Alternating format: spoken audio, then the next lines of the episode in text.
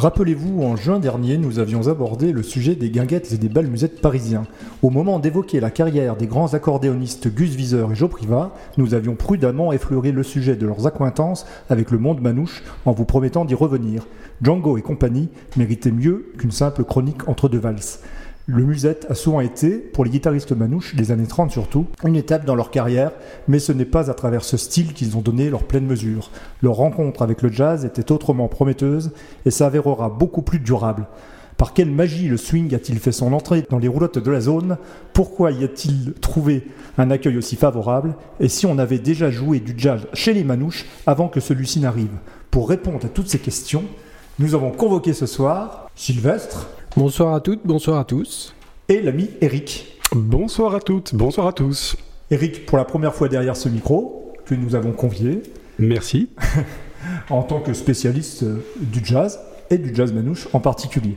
En tout cas, quelqu'un qui adore ces styles de musique. Pour nous mettre immédiatement dans l'ambiance, on va partir sur la route, dans une roulotte, écouter un peu ce qui pouvait, ce qu'on peut imaginer qu'il se faisait, en tout cas dans la roulotte de Django avant le jazz.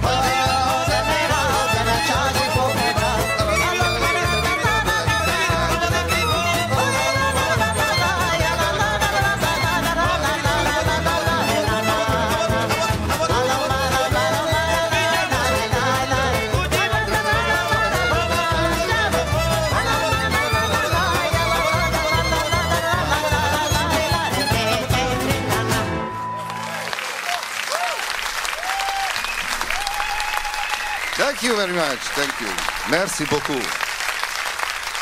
C'était Carm Chavolare Drum par Ethnorum, C'était live, hein, vous aurez compris, c'est assez évident. Alors, nul ne sait réellement ce que Django Reinhardt écoutait dans sa roulotte. Nul ne sait d'ailleurs ce qu'on écoutait au juste dans les roulottes euh, de la zone parisienne, dans cette ceinture euh, de terrain vague euh, qui, entourait Paris, au moment où le, le jazz manouche a apparu. Ce morceau-là, on peut dire que c'est une sorte de reconstitution, une sorte d'idéal manouche, dans le sens où on retrouve donc euh, un arrière-plan euh, euh, hongrois, enfin hongrois disons, tzigane, et dessus on, ajoute de la, guitare manouche. Donc on arrive à quelque chose d'extrêmement plaisant, de singulier, mais qui n'est pas forcément représentatif du rapport que les manouches entretiennent avec, avec le jazz et avec la musique en général. Je reviens juste un tout petit peu d'histoire en fait pour expliquer ce qu'on met derrière le mot manouche parce que tout le monde parle de manouche et personne ne sait ce que c'est. Bon, pour faire court, très court, le plus court possible, je vous le promets, on va remonter simplement au XIe siècle. On est euh, dans le nord de l'Inde, dans un royaume qui s'appelle Kanouj, et euh, là vivent euh, à peu près un million de personnes dans ce royaume-là, qui vont être l'objet d'une razzia, d'une déportation de la part d'un envahisseur turc qui va venir préhender dans cette population un nombre qu'on estime à environ à 750 000 personnes pour euh, les faire servir dans son armée et pour envahir ce qui sera plus tard la Turquie. L'aventure dure une centaine d'années. Les, euh, ces habitants indiens suivent euh, les soldats, s'engagent avec eux, sont réduits en esclavage, il faut bien le dire, hein, ils sont pas salariés, ils sont pas libres, arrivent en Turquie et c'est de là que progressivement ils vont s'affranchir, d'abord au XIIIe siècle, puis au XIVe, puis en- enfin au XIXe siècle de leur servitude. Les premiers à s'affranchir, ce seront euh, les troupes euh, qu'on appellera les troupes égyptiennes, ce qui donnera d'ailleurs le nom de gypsies et de gitans. Ces troupes-là, elles s'engageront dans des armées comme mercenaires et aboutiront en France à partir du XVe siècle. C'est ce qui donne le terreau des Sinti ou des Manouches. Manouches, ça veut dire les hommes en, en.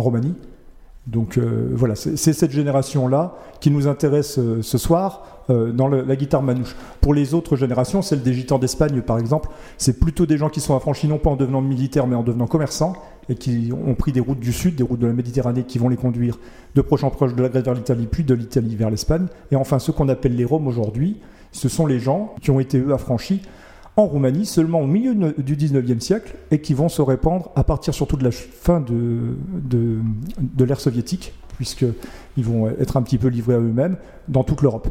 Ce qu'il faut savoir simplement, c'est que ces populations sont toutes très différentes et pourtant elles ont toutes un en commun une origine et une langue. C'est-à-dire que le romani est parlé dans des variantes qui font qu'ils ne se comprennent pas forcément entre eux par toutes ces populations. Donc on a raison de distinguer les manouches des roms des, euh, gitans, mais on a aussi euh, raison de les, rassembler. Alors ça, ne nous dit absolument rien sur leur musique, tout ce qu'on vient de se dire ici. Hein, on est, est d'accord.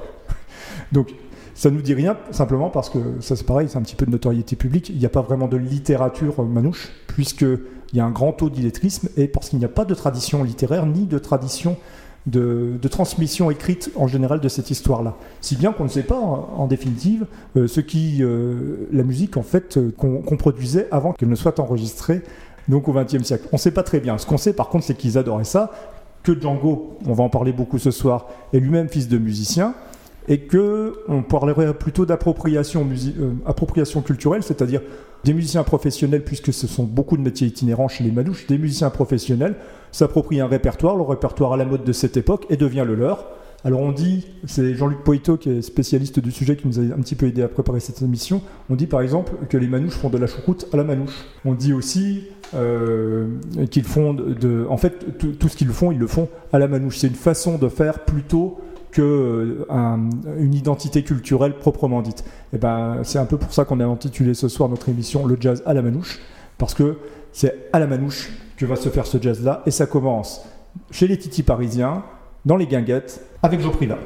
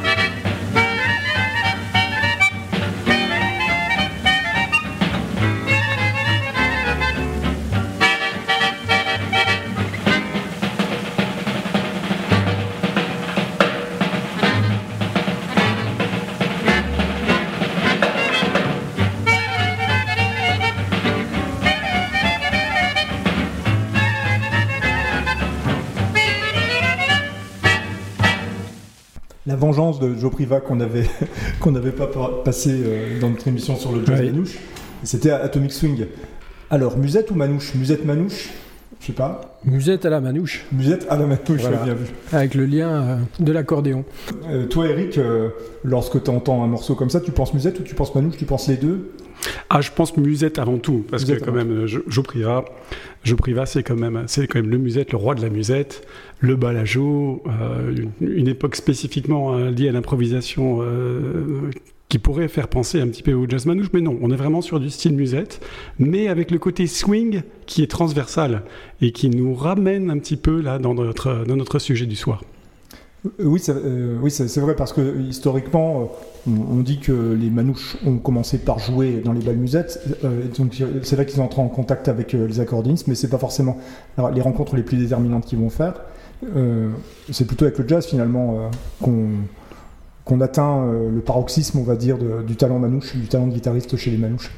Oui, clairement, en fait, c'est euh, véritablement des personnalités hein, à la base qui, qui, euh, qui rentrent de plein pied dans cette musique qu'est le, le jazz. Évidemment, on va revenir largement, je pense, sur Django Reinhardt, qui, pour moi-même, comme pour tellement d'autres personnes, ont, permis de découvrir cette musique. Moi, c'est mes premiers souvenirs de, de jazz manouche. Toi, tu as commencé par Django. Ah, j'ai commencé par Django et Stéphane Grappelli, en fait, par le, le quintet du Haut Club de France, c'est-à-dire cette réunion fantastique de, de deux talents euh, incroyablement doués. Et euh, moi, ce qui m'a passionné dans cette musique, c'est euh, son rapport vraiment au jazz, c'est-à-dire la capacité d'improvisation, euh, une musique vraiment qui qui n'est faite que tourner vers l'autre. Oui, une musique qui est faite pour le live, enfin pour le concert, pour, pour a- a- avant tout, enfin dans une idée du divertissement, mais d'un divertissement euh, qui va bien au-delà de- simplement de. Oui, le partage, bal. le partage de la joie de l'improvisation, Mm. voilà, qu'on retrouve totalement dans la- le grand terme tellement générique du, du mot jazz, euh, qui est euh, d'origine plutôt euh, nord-américaine. Mm. Mais euh, les Américains d'ailleurs avaient appelé ce jazz-là le jazz français. Ah bon? Oui. Ouais. oui, parce que dans leur esprit, euh, le jazz, euh, c'était plutôt les cuivres. Enfin, c'est une question d'instrument ou c'est une question d'esprit de- Ah, de pour les Pour Américains, le jazz, c'était né chez eux déjà. Mm. hein. Mais quand ils ont découvert euh, cette approche, quand ils ont entendu Django, le quintet du Haut Club de France avec Stéphane Grappelli et tous ses compères, ils ont découvert véritablement quelque chose qui leur rappelait quand même euh, clairement euh, leur musique native, avec justement marquée par l'improvisation, la spontanéité, euh, la joie de vivre, Mhm. parce que la plupart des jazzmen américains étaient quand même des, des sacrés bons vivants, parfois trop, et ce, ce lien se faisait naturellement. Oui, oui. Et puis c'était aussi la réputation de fête de Paris, peut-être, qui les illuminait un petit peu. Ah, sans aucun doute, sans aucun doute. D'ailleurs, euh, le bal musette, etc., c'était la fête. Oui. C'était la fête. Django, c'était toujours la fête. Toujours. Alors, on a dit Django 14 fois depuis le début de l'émission. Moi, je- je À peu près. À peu près. Donc là, euh, il faut quand On même. va le répéter encore. On va le répéter encore. Oui. Euh, mais finalement, euh, parmi les gens qui nous écoutent, pe- peut-être beaucoup d'entre eux ne, ne connaissent pas Django Reinhardt ou en- ne connaissent pas sa biographie ni sa rencontre donc avec le jazz ni son émergence. Et Sylvestre est là pour nous rappeler, pour nous enseigner la carrière de Django. On t'écoute, Sylvestre. Alors c'est un guitariste hors pair, un improvisateur de génie que beaucoup de gens connaissent et qui a marqué l'histoire du jazz français. Jean Reinhardt, de son vrai nom, naît le 23 janvier 1910 dans une roulotte stationnant à Liberchy, c'est en banlieue de Charleroi, en Belgique, où il est déclaré, selon son acte de naissance, fils de Jean-Baptiste Reinhardt et de Laurence Reinhardt, originaire d'Alsace. Son père, en fait, s'appelait Jean-Baptiste Eugène Weiss. Il est violoniste, pianiste ambulant de son état, et il va pas signer de son vrai nom l'acte de naissance euh, de son fils afin d'échapper à la conscription militaire française. Django portera donc le nom de sa mère, Reinhardt. Jean Reinhardt, donc, Django, découvre la musique à l'âge de 12 ans, peut-être un petit peu avant, lorsqu'il apprend à jouer du violon, grâce à son père. Puis viennent ensuite le banjo, avec lequel il jouera le répertoire transmis par sa famille et ses voisins, et enfin la guitare. Son génie est d'autant plus grand que, en fait, il joue avec un sacré handicap. Euh, en 1928, en fait, le guitariste est gravement blessé dans l'incendie de sa roulotte lorsqu'une bougie tombe malencontreusement sur les petites fleurs en celluloïd. Celluloïd, c'est une matière très, très inflammable, pardon, que confectionne sa femme afin de les vendre. Et donc, gravement brûlé, il va perdre l'usage de deux doigts de sa main gauche, l'auriculaire et l'annulaire. Donc pour jouer du banjo à l'époque, c'était pas simple. Et donc sur son lit d'hôpital, le musicien va troquer son banjo justement contre une guitare apportée par son frère qu'il adoptera définitivement. Et il va alors inventer des techniques de jeu avec euh, les trois doigts euh, valides. Django, lui, il vient du musette, comme on en a parlé euh, tout à l'heure. Et quand on joue du musette à côté d'un accordéon avec un banjo, puisqu'à l'époque il jouait du banjo, il faut avoir un sacré coup de poignet et un sacré coup de médiator pour se faire entendre. Et ce coup de poignet caractérise justement le jeu de Django Reinhardt qui en fait sa marque de fabrique. Alors Django, c'est un personnage euh, toujours en costard, euh, moustache fine, cigarette au bec. Et il est, c'est- c'est un guitariste euh, virtuose dont le style de jeu et la fusion des genres ont donné naissance au jazz à la manouche donc. Avec Stéphane Grappelli, qu'on a évoqué tout à l'heure, il fonde en 1934 le quintet du Haut Club de France, mais on y reviendra un petit peu plus tard. Django ne considère pas la musique en fait comme un métier, mais plutôt comme un art de vivre. En gros, quand il n'a pas envie de jouer, il vient pas, euh, tout simplement, il jouera pas. On a beau l'attendre, lui envoyer une voiture, ou lui promettre un beau cachet, ou lui dire que tout le gratin parisien est là, peu importe, il s'en moque. S'il veut pas jouer, il joue pas. C'est d'ailleurs souvent son petit frère Joseph qui le remplace dans ces moments-là. Comme en 1936, euh, alors que le quintet du Haut Club de France est invité à Zurich, Django disparaît subitement et il se présente pas sur scène. Et donc là, c'est son petit frère Joseph qui va le remplacer. Et du coup, le concert, euh, parce que son frère Joseph, c'était un excellent guitariste, le concert sera une vraie réussite. En 1946, invité par Duke Ellington pour une série de concerts à New York, il va foncer tête baissée pour réaliser son rêve en Amérique, même s'il a une terrible peur de l'avion. Mais lors d'un concert, il va provoquer la colère de Duke Ellington en arrivant très en retard, parce qu'il a rencontré le boxeur Marcel Cerdan dans un bar et s'est attardé avec lui. Cet épisode, en fait, cache aussi une certaine déception et une certaine amertume. Ne parlant pas l'anglais, habitué à la liberté de sa vie de nomade, Django peine à s'habituer à la discipline très stricte des big bands américains.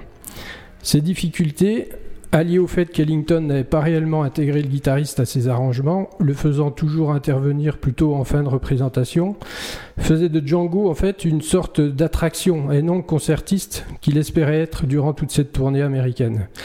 Et donc la déception sera rude de n'être pas reconnu comme le plus grand guitariste à cette époque-là. Et il ne restera finalement aux États-Unis qu'un an. Il va souvent effectuer des allers-retours entre sa vie de nomade et sa vie de gadget. Gadget, c'est les noms manouches. Il vivra en roulotte et en appartement à Pigalle, à Montmartre ou à Saint-Germain-des-Prés. Par contre, ce qu'on sait moins, c'est que Django n'est pas qu'un musicien hors pair, enfermé dans sa passion du jazz, puisqu'il va consacrer également toute sa vie à la peinture, dont les œuvres ont été exposées à Paris en 2012 à la Cité de la Musique. Et puis, euh, vers la fin de sa vie aussi, ce sera. Voilà. Il va consacrer la fin de sa vie euh, à la pêche, au billard, euh, la retraite tranquille. Petite retraite, puisque en fait, il est décédé très jeune, à 40, euh, 40 et quelques années. Le 16 mai 1953, il y a tout juste euh, 70 ans, Mhm. à Fontainebleau. Et le lendemain, son épouse, à la tra- euh, comme, euh, comme la, tradi- la tradition pardon, le veut, son épouse va brûler tous ses effets personnels, selon un vieux rite tzigane qui consiste à effacer toutes les traces du défunt. Et Django Reinhardt repose maintenant dans le cimetière de Samois-sur-Seine, où il avait acheté sa dernière maison. à côté de Fontainebleau. C'est Ouais. là qu'on retrouve d'ailleurs un peu le, ra- le rapport à l'histoire et à l'écriture euh, des manouches. Le fait de brûler euh, ce qui appartient à un défunt, c'est aussi une, une des raisons pour lesquelles on n'écrit pas chez les manouches. On n'écrit pas, on ne fiche pas l'histoire l'éternité, mais on la raconte, on la vit. On va écouter Django Reinhardt.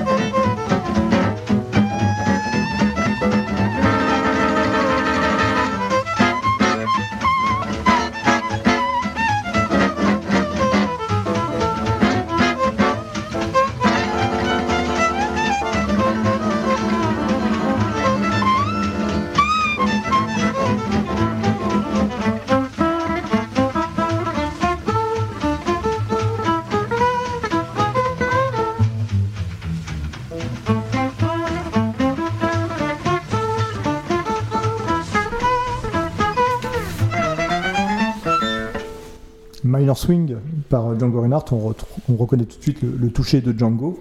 Et euh, on reconnaît aussi le concept un petit peu de jazz manouche avec ce titre Minor Swing, parce que dans Minor Swing, il y a swing. Et donc, euh, je sais que Eric, euh, comment dire, avait quelques réactions pendant que Sylvestre nous racontait la biographie de Django, surtout sur la période américaine, sur cette, enfin période américaine, disons la période où il fréquente les jazzmen. Oui, c'est vrai. Très belle biographie d'ailleurs, Sylvestre. Bravo. Euh, c'est vrai que Django était euh, très impressionné par le jazz américain. Il était un improvisateur hors pair. Il, en avait conscience, mais était en même temps très humble. Et euh, aller aux États-Unis, pour lui, c'était une vraie découverte, une, une vraie joie. Aller rencontrer Duke Ellington. Il avait été invité aux États-Unis par Duke Ellington, qui avait entendu parler de lui, entendu quelques arrangements, quelques morceaux qu'il avait enregistrés déjà en Europe. Et donc, il était parti for good, comme disent les Anglais, c'est-à-dire pour de bon, pour y rester. Hmm. Et son Ah oui, expérience qui a. ouais, ouais. c'est une carrière américaine, il tentait une Il, carrière il américaine. était parti pour, pour rester et puis euh, conquérir l'Amérique avec son talent. Parce qu'il avait quand même conscience de son talent. Comme téléphone. c'est ça. C'est à peu près ça. à peu près ça. Mais on peut se demander quand même comment Django est lui-même arrivé au jazz, parce que bah, il n'y a pas beaucoup de disques à cette époque-là. Il y a pas beaucoup. bah, D'ailleurs, les manouches n'écoutent pas vraiment de disques, ils sont rarement équipés dans les roulottes d'électrophones.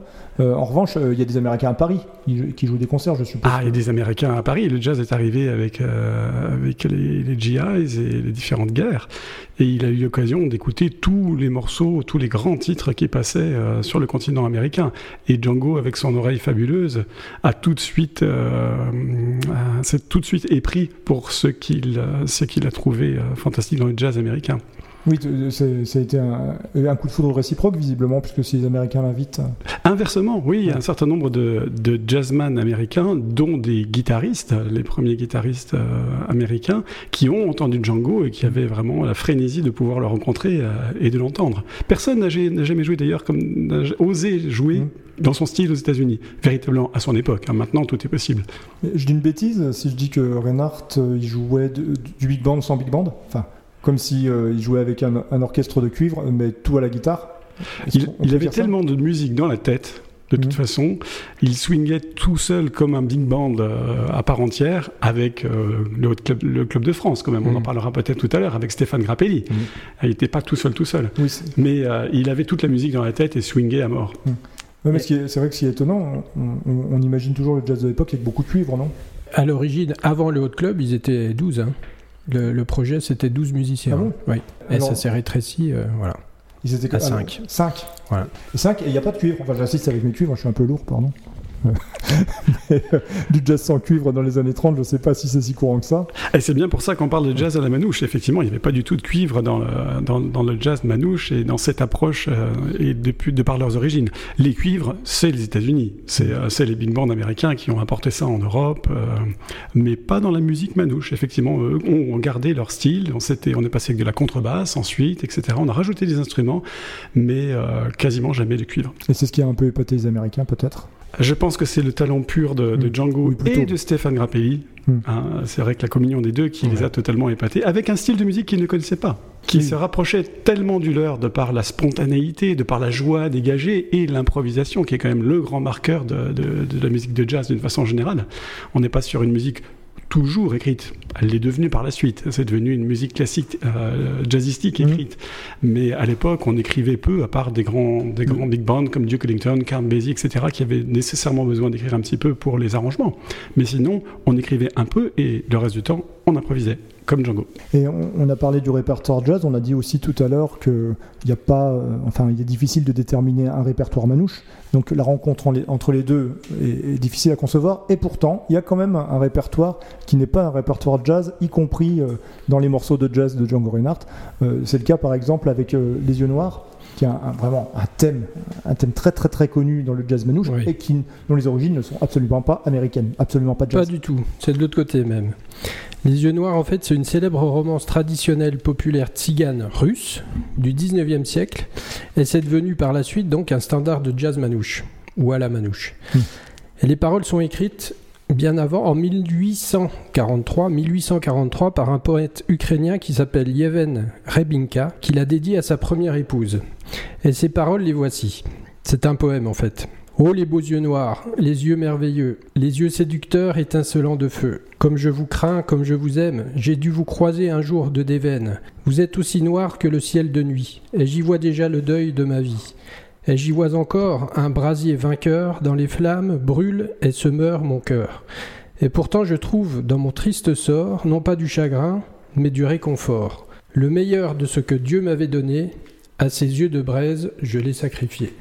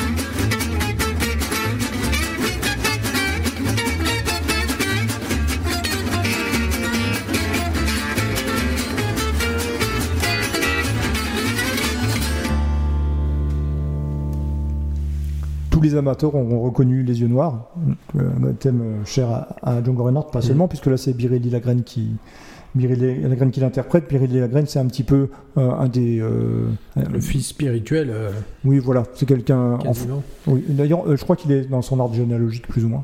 Ah.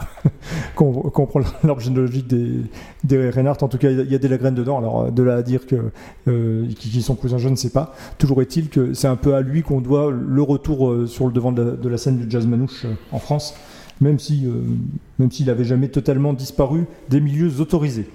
Euh, Il avait un talent phénoménal, pas autant que Django, mais un talent très très très rare qui fait qu'il passait déjà sur les scènes à 12 ans, Biréli Lagrène, hein, Ah oui. sur les scènes très très importantes euh, en France. Il était un enfant prodige.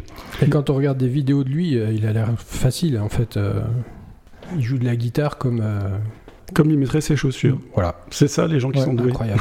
C'est vrai qu'il y a une, il y a une filiation. Comme il mettrait ses Alors, chaussures. il n'a jamais rencontré. moi, je, je sais même, enfin, je sais même pas si c'était possible d'ailleurs. Je sais pas. Je connais pas l'année de naissance de Beryl Lagrène, mais il a jamais rencontré Django Reinhardt, ça c'est sûr.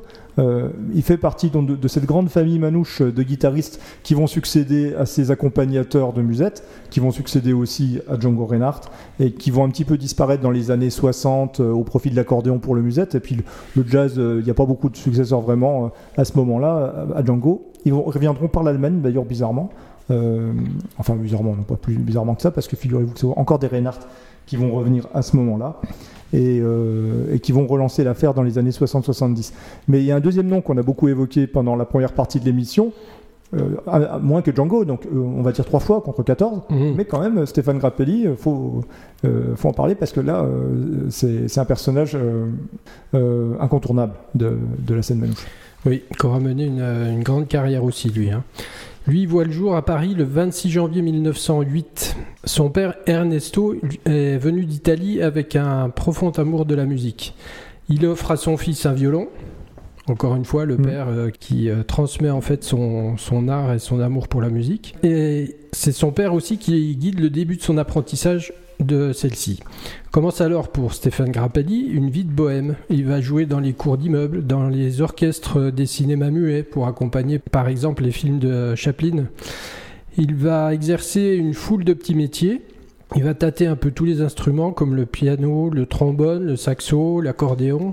Et euh, petit à petit, il se perfectionne au violon en autodidacte, en accompagnant au début Fréhel, Pauline Carton et même euh, Charles Trenet lors d'une émission de radio. Petit à petit, donc, euh, au piano et au violon, Stéphane Grappelli va interpréter Gershwin dans une euh, formation qui l'embauchera, une formation qui s'appelle Grégor et ses Grégoriens, et s'abandonne à la folie du swing.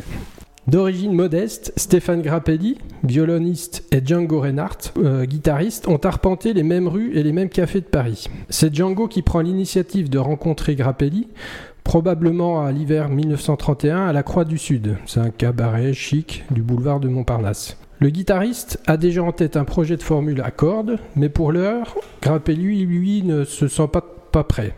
Il hésitait toujours à faire de la musique moderne sur le plus classique de tous les instruments. Le violoniste n'en est pas moins très impressionné par le jeu de Django, notamment lorsqu'il le retrouve un après-midi dans sa roulotte à la porte de Montreuil. Les deux hommes jouent ensemble pour la première fois, mais les aléas et les obligations du métier les tiendront à l'écart l'un de l'autre pendant deux années encore. Et en janvier 1934, Reinhardt et Grappelli se retrouvent pour une séance d'enregistrement avec Jean Sablon, dont Django est devenu le guitariste attitré. À l'automne, les circonstances vont s'en mêler. Pour animer l'été dansant du Claridge, c'est une boîte sur les Champs-Élysées, le contrebassiste Louis Vola a réuni un orchestre dont Django et Stéphane. À la faveur des pauses, les deux partenaires se mettent à improviser en coulisses, bientôt rejoints par le guitariste Roger Chaput et par Vola. De 4, puis 5, parce que Django va imposer la présence de son frère Joseph pour étoffer la section de guitare, la formule est désormais en place. Trois guitares, un violon, une contrebasse, et le futur quintet à cordes du Hot Club de France vient de faire ses premiers pas dans le grand monde de la musique. Cette formation totalement inédite écrira, on l'a vu tout à l'heure, quelques-unes des plus glorieuses pages de l'histoire du jazz. La Seconde Guerre mondiale surprend Stéphane Grappelli pendant une tournée en Grande-Bretagne. Il y séjournera de 1939 à 1953 et il va fonder un duo avec le pianiste George Shearing et participe au concert, entre autres, avec euh, Duke Ellington. On le, retrouve, euh, on le retrouve là aussi. Le quintet du Hot Club de France se reconstituera brièvement en 1946 à 1947, le temps d'une mémorable prestation à Londres, euh, avec un somptueux Echoes of France joué sur le thème de la Marseillaise. Et ce thème-là se fera polémique et fera couler beaucoup d'encre, justement. Dès lors, Stéphane Grappelli mènera une longue carrière personnelle. Se succèdent donc d'innombrables tournées jalonnées par des triomphes et des collaborations avec les plus grands jazzmen de son époque, comme Miles Davis, Duke Ellington, Bill Coleman, Didier Lockwood, etc. Que des grands noms en fait. Il écrit la musique de deux films, Les Valseuses de Bertrand Blier en 1974 et Milou en mai euh, de Louis Malle en 89. Et il va laisser un livre de souvenirs qui s'appelle Avec mon violon pour tout bagage, Mm. qui est sorti en 1992 et qui a été écrit par Jean-Marc Bramy. Et voilà, il va, il va fêter ses 80 ans avec une inépuisable jeunesse dans une tournée mondiale et disparaîtra à Paris le 1er décembre 1997 à l'âge de 89 ans. Et dans, dans sa rencontre avec Django Reinhardt, euh, Stéphane Grappelli, ça nous montre aussi qu'il vit invisiblement du jazz, mais lui n'est pas manouche, bien que d'origine très modeste, Oui. et qui a aussi connu la, la musique de rue. Oui. Toi, toi, Eric, est-ce que tu as écouté Grappelli avant d'écouter Reinhardt, ou est-ce que c'est l'un qui t'a amené à l'autre, ou les deux euh, découvertes ont été Alors, je pense que j'ai découvert les deux en même temps, parce que par le, le quintet du Hot Club de France, hein, qui, Mm. a, qui a eu tellement de succès, tellement de, de morceaux fantastiques. Et puis après, je les ai écoutés séparément, évidemment, jusqu'à la toute fin d'ailleurs de la carrière de, de Grappelli. Et là, Mm. je reviens sur ma passion première, qui est le jazz. Il y a un album phénoménal, euh, avec même des vidéos à regarder sur Internet, entre Stéphane Grappelli, très âgé, toujours aussi souriant, avec toujours pince sans rire, son, son œil qui pétillait, qui a enregistré un album magnifique en pur duo avec Michel Petrucciani, Ah oui. le pianiste de génie. Lui aussi, ils devaient se rencontrer. Et cet album est tout en finesse, il est d'une sensibilité rare. Mhm. Les deux hommes se, se respectaient tellement musicalement qu'ils osaient à peine euh, prendre des improvisations de folie, pourtant dont ils étaient coutumiers l'un comme l'autre, sans aucun doute par respect l'un pour l'autre. Très bel album. Ouais, moi j'ai personnellement le souvenir de Mille où en mai, c'est le, le premier disque de Grappelli que j'ai écouté.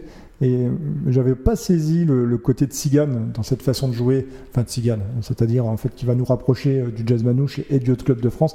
Et en fait, on trouve l'explication de ce son, de cette façon de jouer, aussi dans le Hot Club de France, qui va perdurer tout au long de la, fa- de la, de la, de la carrière de Grappelli, même s'il ne jouait plus de jazz manouche. On écoute Grappelli. On écoute Grappelli. Ah bah oui.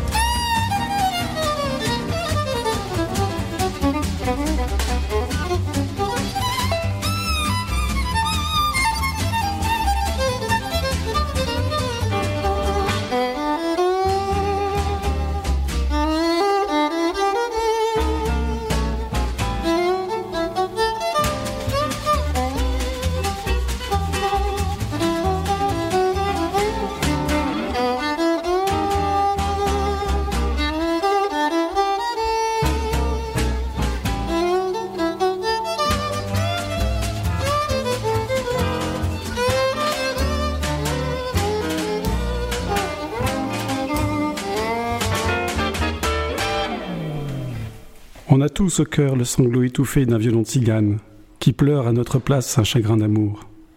On garde tous un accord de guitare de Django qui nous remet en mémoire l'éclat d'un sourire ou d'un regard. Le jazz manouche a cette faculté d'ouvrir tout grand les vannes aux souvenirs, heureux ou tristes, souvent les deux à la fois. C'est sans doute pour cela qu'il plaît tant à ceux qui ont des cicatrices à l'âme. Et tout le monde en a.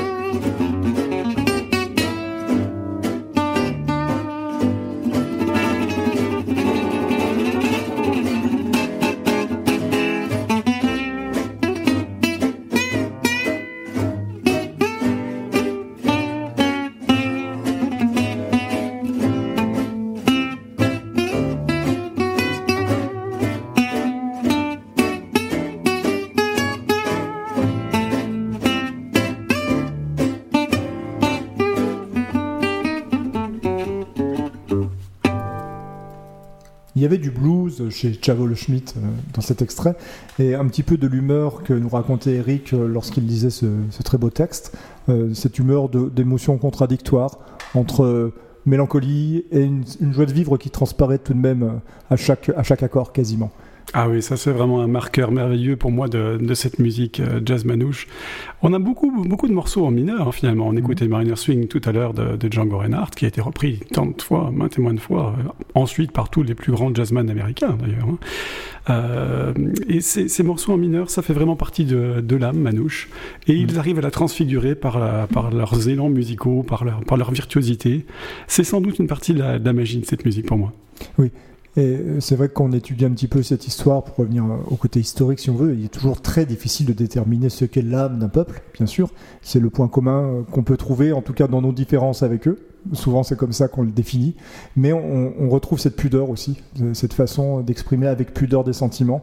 Donc une retenue, que ce soit dans la joie, mais une joie authentique, ou dans la tristesse, et une tristesse pourtant profonde.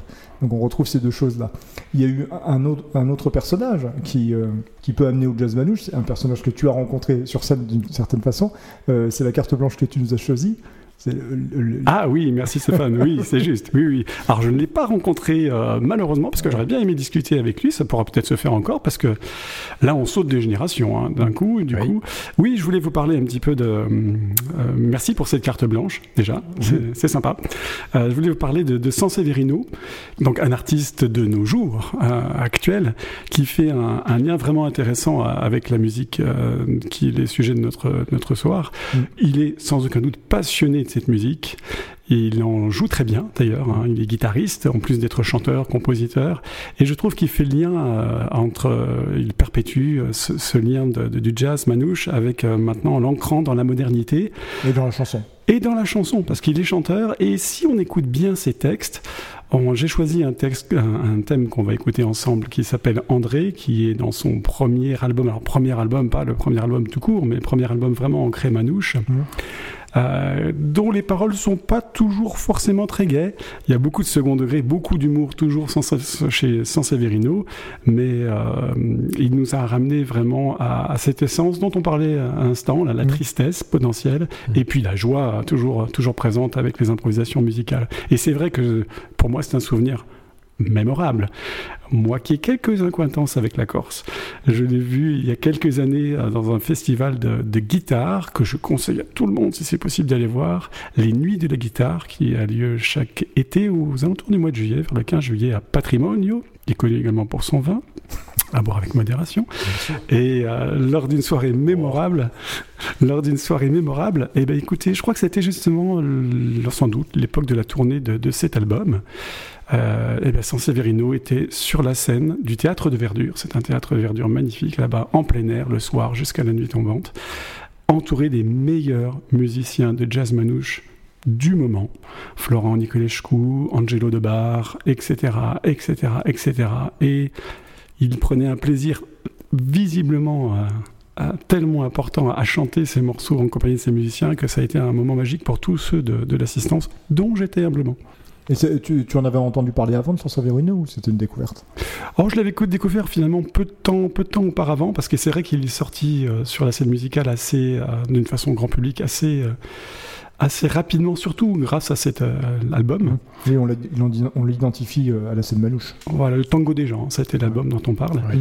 Et là, on va écouter un morceau qui s'intitule André, avec toute cette euh, sensibilité euh, que j'ai essayé de. et cet humour, surtout, chez Sanseverino, Ouais. que j'ai essayé de vous décrire un peu. André Sankawi.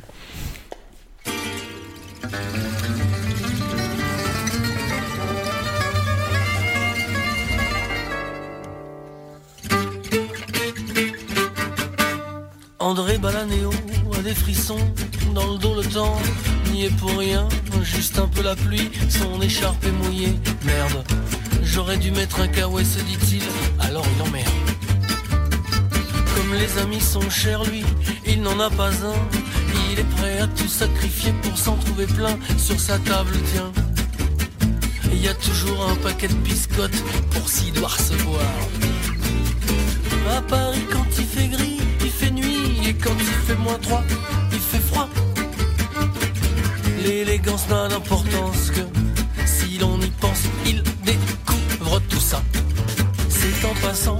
glace qu'il s'aperçoit qu'il est sapé comme Santana. Il est gêné un peu, il sait qu'il pourra pas faire mieux.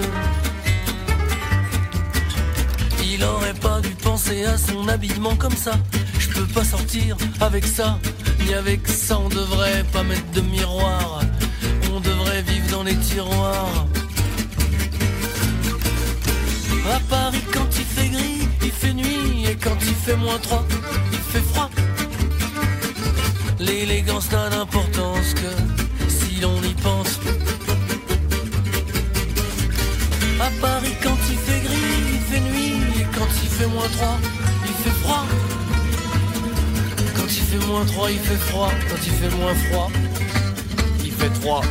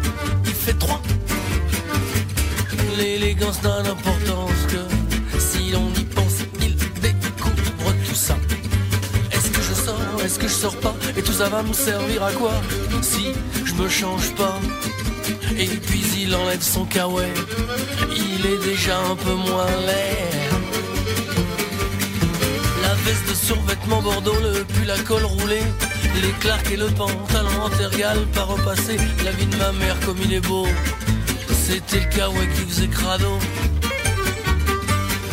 La vie de ma mère comme il est beau c'était le kawaii qui faisait crado. Il découvre tout ça.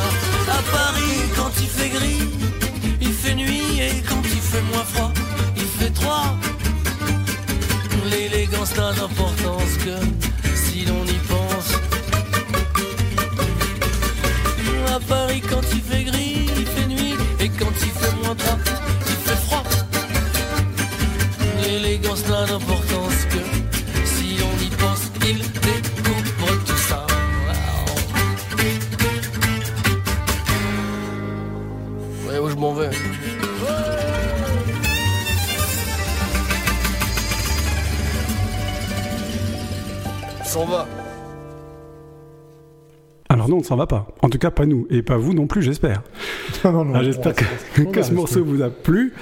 Euh, et puis, euh, dans ce morceau, même s'il avait un tout petit rôle, en fait, il y avait un violoniste fantastique qui s'appelle Florin Nicolescu et qui, lui, fait partie des grands, grands, grands noms de la scène actuelle Mhm. euh, du jazz manouche au violon. Voilà, un successeur de Grappelli, comme les guitaristes peuvent tous un petit peu s'estimer euh, successeurs de Django Reinhardt. Absolument. Et c'est là qu'on qu'on entre un petit peu dans, dans la phase moderne, enfin en tout cas contemporaine du jazz manouche. On a parlé des années 30, on a évoqué un petit peu Billy Lilligren euh, ensuite, et puis donc euh, ce, serviteur du jazz manouche qui est San Severino, un petit peu à l'instar de, de Thomas Dutronc dans, ce style-là, c'est-à-dire en fait on a des gens qui vont faire de la musique, qui vont surtout parler de jazz manouche dans les médias et qui vont ramener un public vers un style instrumental euh, qui est pas si grand public que ça parce que les musiques instrumentales aujourd'hui sont pas si populaires que ça non plus. C'est difficile de faire un tube sans mettre de paroles dessus. Mais euh, donc au fur et à mesure de, de- des festivals euh, et des, euh, et des passages radio, on va quand même avoir un public qui va se fédérer autour du jazz manouche. Donc on avait dit apparition dans les années 30, éclipse relative jusque dans les années 60. La scène allemande qui, qui arrive dans les, années, dans les années 70, mais qui nous concerne finalement assez peu parce que elle va pas donner des, des grandes stars en France en tout cas, mais tout de même, on a euh, donc Hannes Weiss euh, en Allemagne, qui dans les années 70, euh, on peut dire, relance un petit peu l'affaire, d'autant que on reste dans, les mêmes familles. hein. Et là, on a San Severino qui arrive, qui relance le jazz manouche, les festivals qui se montent. On peut parler de celui actuel de Fontainebleau qui, su- qui succède à celui de Samois-sur-Seine, le lieu où, euh, où Django a, a connu la mort a- et euh, sa dernière résidence. Oui. On, on retrouve quand même, euh, alors je vous le conseille, hein, j'y vais assez souvent, j'avoue. Déjà pour le prix. choix. Bon, pour le prix, enfin, je veux dire, enfin, j'insiste un petit peu, mais quand même, je crois que la dernière édition, c'est 35 euros la soirée. On se retrouve avec au moins 4 concerts, deux de jazz manouche, deux de, de jazz tout court, et avec euh, Avishai Cohen, enfin, euh, Gregory Porter, donc quand même des pointures. Une super ambiance, enfin vraiment, il faut y aller. Il y en a 67 comme ça dans le monde, des festivals de jazz manouche. 67. 67, absolument. Alors il y en a même un au Népal. On a, dommage, on n'a pas pu. Avec un groupe né- népalais d'ailleurs. ouais, ouais. Incroyable. Ah oui, très très bien. On l'a pas bon. retenu, on Ouais. pouvait pas retenir tout le monde, mais vraiment les séances de préparation, on, on a écouté de- du jazz manouche de partout, d'Amérique latine notamment, il y en a vraiment pas mal. Et sur ces 67 festivals actifs euh, à l'heure où je vous parle, il y en a 38 qui s'appellent Django Reinhardt. Donc on est dans la Djangologie. Ah, Voilà. Djangologie, comme quoi le nom est porteur encore de nos jours. Oui, parce que c'est une série de disques qui s'appelle comme ça. Et, et- et c'est vrai que le, le jazz manouche aujourd'hui est un style euh, qu'on retrouve euh, partout dans le monde et avec un- une identité extrêmement forte. Une identité que se sont réappropriés les manouches, puisque, comme on le disait tout à l'heure, au départ, c'est pas leur musique, c'est une façon de jouer, mais aujourd'hui, on, on peut dire quand même qu'il y a une fierté, une fierté de savoir-faire. Pour une part, on sait jouer du jazz manouche comme personne, parce a quand même caractéristiques techniques, Eric, dans le jazz manouche, c'est balèze. Ah, sans aucun doute, sans aucun doute. Et c'est jubilatoire. Euh, je, je pense à ça quand, en t'écoutant, Stéphane. Si tu regardes quelques vidéos de, de- de concerts actuels, ou depuis une quinzaine d'années ou 20 ans, là, on a des très belles qualités d'image, euh, de tous ces musiciens, ils ont la banane, ils ont les rides du sourire au coin des yeux, et tout ça, ça se ressent en permanence dans leur musique. Et tu disais que c'était une musique euh, compliquée à jouer. Euh, M, Mathieu Chédid, donc, s'il a essayé à cette musique-là, il a dit que c'était vraiment compliqué, alors que c'est un super guitariste. hein. Il a, il a arrêté? Non. Il a arrêté. C'était Il a pour arrêté, accompagner euh, Thomas Dutronc. Ouais. Et voilà. Bon, Thomas Dutronc a, a continué, euh, a fait son, son bonhomme de chemin, c'est un passionné de, de ce style de musique-là. Oui. Oui, même si voilà, il fait pas partie de, on va dire, de la dream team a priori Non. du jazz manouche aujourd'hui. Non, mais il faut lui reconnaître euh, son intérêt et puis le fait que par son nom, du coup, euh, on m'a écouté un certain nombre de personnes qui n'auraient pas eu accès à cette musique, ben, l'ont peut-être découverte. Bah oui. Euh, pour revenir au jazz, manu- euh, au jazz manouche mondial, euh, on va cette fois partir en Amérique du Sud où, où il y a donc eu le développement. En fait, figurez-vous que dans le Haute-Côte de France, il y avait un guitariste argentin. Et ce guitariste argentin a dû rentrer chez lui euh, pendant la guerre. Et là, il, va enregistrer des disques et répandre à son tour euh, le jazz manouche dans l'ère latino-américaine. Si bien qu'on arrivera finalement à organiser ces fameux festivals sur tout le continent, et en particulier au Brésil, où on va écouter immédiatement Bina Coquet. Merci.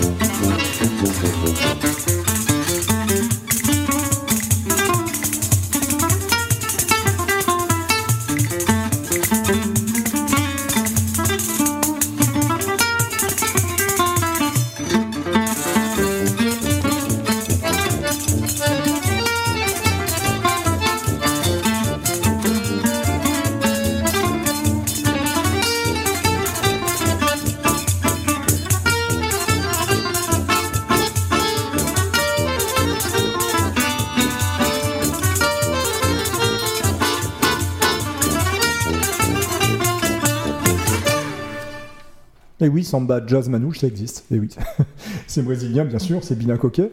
Et ça vous a plu, les gars? Fantastique. C'était super. vraiment, c'était vraiment manouche, c'était vraiment jazz. Ouais, ouais. Et Et c'était vraiment brésilien. Avec Oui, plein de soleil. Je sais pas où tu nous as trouvé ça, Stéphane, mais bravo. en explorant le programme des festivals d'Amérique du Sud de jazz manouche, simplement. Bah, J'espère que ça vous a plu. Enfin, vous qui nous, nous écoutez, et nous, ça nous a plu euh, de faire cette émission, de la préparer, a préparé, oui. de recevoir Eric pour la première fois. Merci Eric. Ah, merci à vous. Moi, je me suis fait vraiment, vraiment, vraiment beaucoup plaisir grâce à vous. Euh, et de pouvoir une fois de plus compter sur Ernesto parce que euh, figurez-vous qu'il a fallu qu'on change d'endroit. Enfin bref, peut-être que dans le son ça va se ressentir un petit peu, mais Ernesto encore une fois s'est adapté aux conditions euh, difficiles parfois euh, qu'on connaît pour les enregistrements.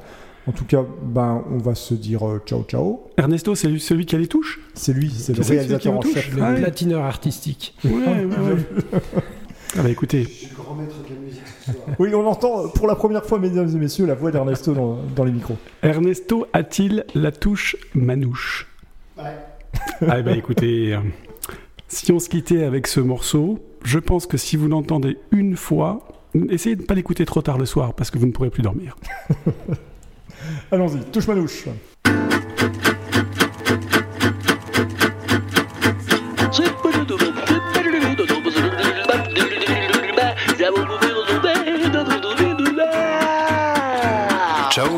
Gratteux, gadjo, briseur de cordes, alterneux, reconverti, Guitare héros, soulageur de démangeaisons guitaristiques, à sticker de manche. pompeur de rythmique. On dit qu'au record Guinness, la guitare vitesse, y a pas un radar qui peut te flasher l'index. Doubleur de croche, tricoteur, Névrotique. joyeux jazzeux, on voyage sur le riff.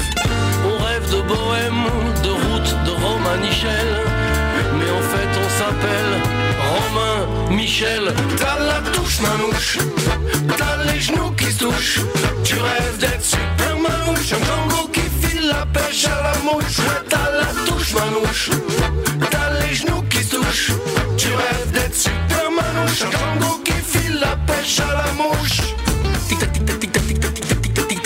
Clic de la mélodie, de la métronomie rythmique Pendant que t'essaies de bouger tous tes gros doigts engourdis par le froid euh, Le désir, la branlette et la pluie Si tu n'as pas les mains dans tes poches, ni dans ton dos Tu n'es pas un carac, ni un métallo métallo Le feu qui crépite et qui brûle comme un chameau Le feu qui a tout cramé dans la caravane Django On rêve de bohème, de route, de Romanichel. Mais en fait, on s'appelle Romain Michel. T'as la touche manouche, t'as les genoux qui se touchent. Tu rêves d'être super Django qui file la pêche à la mouche. Ouais, t'as la touche manouche, t'as les genoux qui touchent. Tu rêves d'être super manouche, Django qui file la pêche à la mouche. Vas-y, on voit ta cartouche.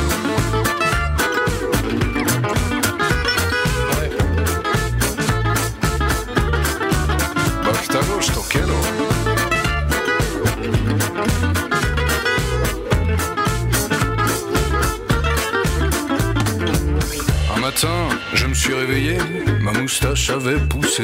Après m'être cramé deux doigts pour mieux jouer, j'ai décidé d'abandonner. Depuis, je fais des gammes au plumard, j'astique mon manche en manouche air guitare. Et je pense au palace et à ses bombasses, au hot club de français, aux caravanes qui passent. On a beau se la jouer comme Papy Django.